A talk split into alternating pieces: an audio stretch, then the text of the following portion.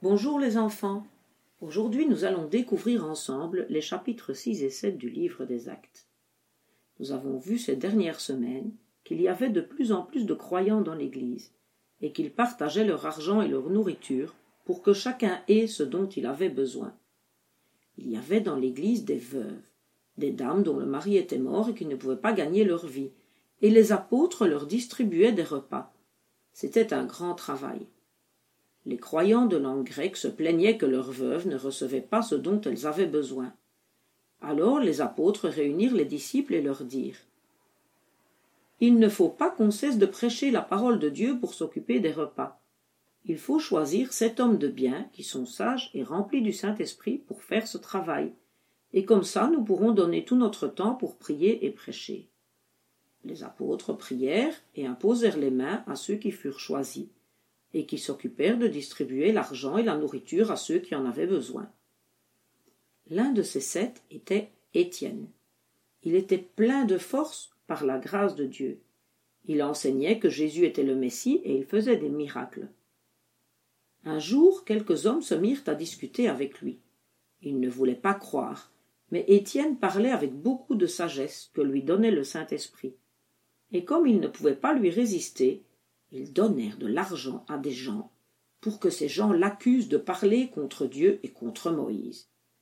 Ils excitèrent aussi le peuple contre Étienne, et l'emmenèrent devant les chefs et les faux témoins, déclarèrent Cet homme ne cesse de parler contre notre saint temple et contre la loi de Moïse. Nous l'avons entendu dire que ce Jésus détruira le temple et changera les coutumes que nous avons reçues de Moïse. Tous ceux qui étaient assis dans la salle regardèrent Étienne, et ils virent que son visage était comme celui d'un ange.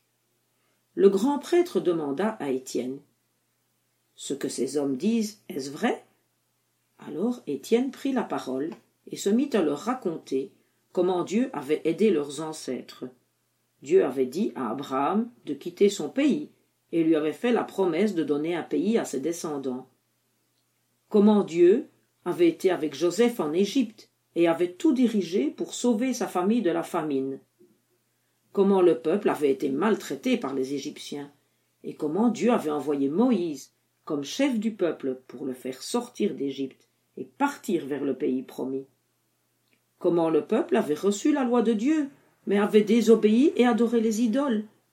Comment Dieu les avait aidés, sous la conduite de Josué, pour entrer dans le pays promis et le conquérir, et comment Salomon avait bâti le temple? Il leur rappela que plusieurs fois le peuple avait refusé d'obéir à Dieu, qu'il l'avait abandonné pour adorer les idoles, qu'ils avaient tué les prophètes qui parlaient de la part de Dieu et annonçaient la venue de Jésus, et que maintenant eux aussi étaient rebelles comme leurs ancêtres et avaient tué Jésus.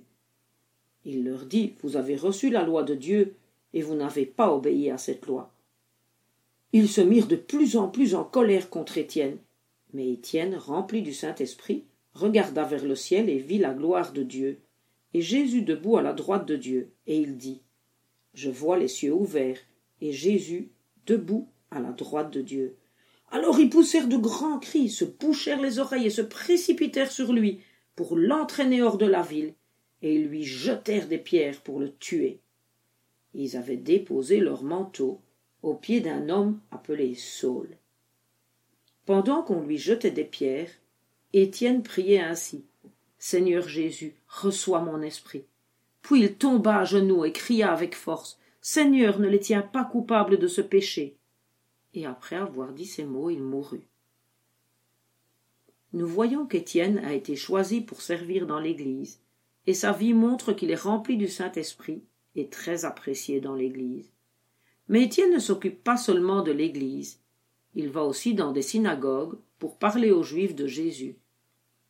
Le Saint-Esprit lui donne même le pouvoir de faire des miracles. Étienne prêche Jésus avec tant de sagesse que les Juifs des synagogues n'arrivent pas à trouver d'arguments pour ne pas croire en Jésus et ne pas se repentir. Cependant, ils ne veulent pas devenir chrétiens. Quand Étienne leur dit la vérité, ils refusent d'admettre qu'ils sont pécheurs et qu'ils ont besoin de Jésus. Plus Étienne parle, plus ils sont fâchés, et moins ils acceptent que les gens l'écoutent. Cependant Dieu est toujours avec Étienne, et il le montre. le visage d'Étienne se met à rayonner de sa gloire. Les membres du Sanhédrin eux-mêmes disent qu'il ressemble à un ange, et pourtant ils n'arrêtent pas le procès. Comme ils disent qu'il enseigne des mensonges sur Dieu, sur Moïse, sur le temple et sur la loi, Étienne décide de leur partager la vérité sur ce qu'il croit. Il commence à raconter l'histoire d'Israël. Étienne parle aussi du temple de Jérusalem, que les Juifs l'accusent de mépriser. Il rappelle que Dieu ne vit pas entre quatre murs, même si ce sont les murs du temple. Étienne termine son discours en dénonçant clairement les péchés des chefs juifs. Le Saint-Esprit lui donne sa force pour parler. Il leur dit qu'ils sont entêtés, aussi entêtés que leurs ancêtres qui ont résisté au Saint-Esprit, et aussi incapables d'entendre la vérité. Les Juifs sont furieux d'entendre Étienne les accuser, mais ils sont incapables de le contredire parce qu'il a raison. Dieu fait ensuite un beau cadeau à Étienne. Il lui permet de voir ce qui se passe dans le ciel. Il dit au Sanhédrin Écoutez, je vois le ciel ouvert et le Fils de l'homme debout à la droite de Dieu. C'en est trop pour les Juifs. Ils se mettent à crier en se bouchant les oreilles. Puis ils se jettent sur Étienne et l'entraînent à l'extérieur de la ville. Là, ils ramassent de grosses pierres et ils les jettent sur lui jusqu'à ce qu'il meure. Ils le lapident. Pendant qu'ils jettent les pierres, Étienne prie Dieu à voix haute. Il dit d'abord Seigneur Jésus, reçois mon esprit. Puis, juste avant de mourir, il demande à Dieu de pardonner à ceux qui sont en train de le tuer. Il dit Ne leur demande pas compte de ce péché. Dieu a écouté la prière d'Étienne. Il est au ciel avec lui. Mais ce que l'on sait aussi, c'est que l'un des hommes, celui qui avait gardé les manteaux, est devenu l'un des plus grands serviteurs de Jésus. Son nom est Saul de Tarse. Après la mort d'Étienne, beaucoup d'autres chrétiens sont persécutés par les Juifs. Ils sont obligés de fuir dans les pays de Juda et de Samarie. Mais Dieu va utiliser la méchanceté de leurs persécuteurs pour faire du bien aux Juifs et aux non-Juifs, comme il a utilisé la méchanceté des frères de Joseph pour les sauver de la famine. Quand les chrétiens fuient Jérusalem, ils se dispersent dans d'autres pays et continuent à parler de Jésus partout où ils passent. Ils annoncent l'Évangile en Judée et en Samarie, et ainsi beaucoup plus de personnes se repentent de leurs péchés et sont sauvées.